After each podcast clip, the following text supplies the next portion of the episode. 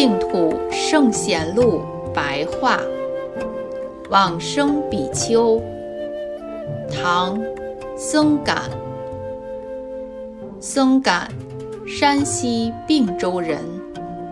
平日持诵《观无量寿佛经》《阿弥陀经》。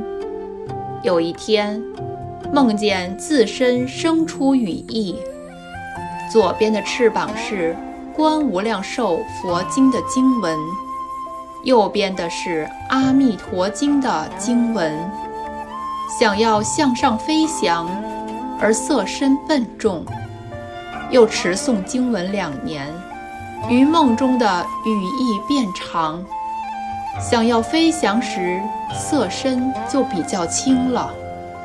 后来再持诵两年，于梦中飞腾自在。无所阻碍，立即飞向西方，到极乐世界，见到佛及两位菩萨。他们告诉僧感说：“你持诵经文的功德力，可以到极乐世界的边地。你回娑婆世界，每日持诵四十八遍，千日后才得上品往生。”僧感梦醒，如佛菩萨所说修行，三年后往生。